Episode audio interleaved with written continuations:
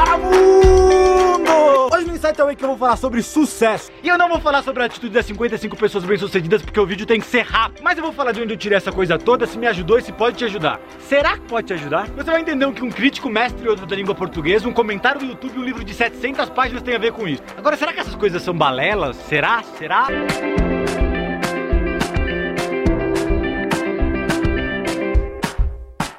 Agora nesse dia maravilhoso, esse cara que vos fala estava organizando umas coisas no canal no YouTube. Posts, roteiros, programações, até que caiu num vídeo de um cara que eu gosto muito. Ele tava palestrando sobre um tema do seu livro que é criação de riqueza. E sabe o que me deixou pasmo? Foi um comentário no YouTube onde um cara mestre, super saiyajin da língua portuguesa, descia o rei em tudo que ele tava falando no vídeo. Se liga nas palavras que o mestre usou.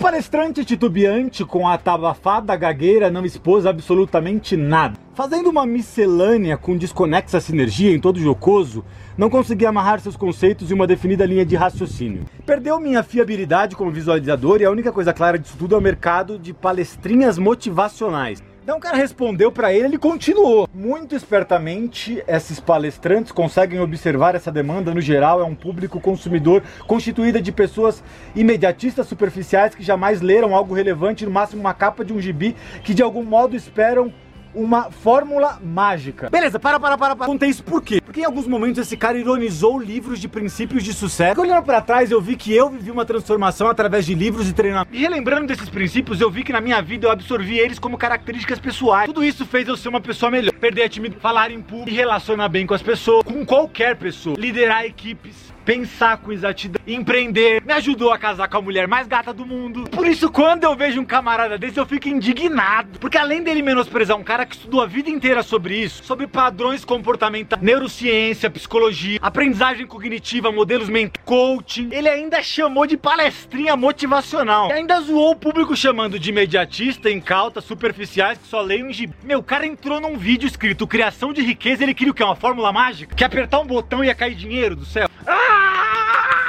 Ah! Tá, mas aonde você quer chegar? Ninguém constrói nada perpétuo sem mudar comportamentos, sem mudar quem somos, adquirir novos hábitos e mudar nosso mindset. Bom, meu foco aqui não é ficar falando dele, mas falar o que eu ganhei de tudo isso. Fazer de um limão uma limonada. Quero dizer como usar isso a seu favor para que você evolua. Para começar, eu quero dizer que essas 55 características foram tiradas de livros que eu li e eu recomendo muito que sim, você também leia. Principalmente que pratique. Primeiro livro, A Lei do Triunfo de Napoleão Hill. É esse que tem as 700 páginas. O segundo livro é Pense e Enriqueça. E o terceiro é um livro chamado 20 25 leis bíblicas do sucesso. Agora cuidado com o pré-julgamento, não subestime os livros pelo nome, são princípios universais sérios que podem te ajudar muito. Para terminar, eu quero falar sobre problemas e soluções relacionados a sucesso. Primeira coisa é vença a vitimização sendo protagonista. Vitimização é quando sempre me coloco na posição da minoria. Eu acho que estão ganhando em cima de mim, eu sempre me coloco nessa condição. O mundo conspira contra mim. Segundo, não subestime o poder da inteligência emocional. Ser racional e cognitivo é extremamente importante, mas a realidade é que a nossa estrutura emocional que faz com que a gente realize coisas grandes. Exemplo disso, todos nós sabemos o que a gente precisa fazer. Talvez você quer emagrecer, quer ganhar dinheiro, quer fazer. Você sabe cognitivamente o que precisa fazer. Mas por que não faz? Porque você precisa de uma estrutura emocional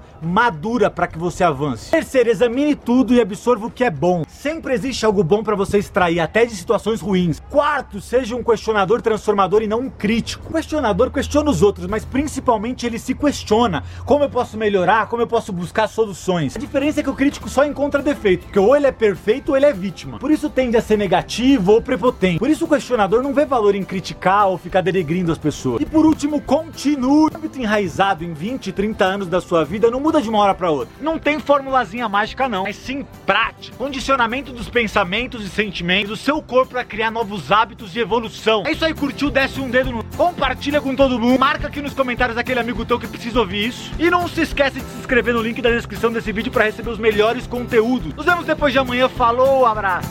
Ah! Ninguém constrói nada perpétuo sem mudar comportamento. Pensa vitimização sendo protagonista. Sempre existe algo bom para você estar. Seja um questionador transformativo. Continue.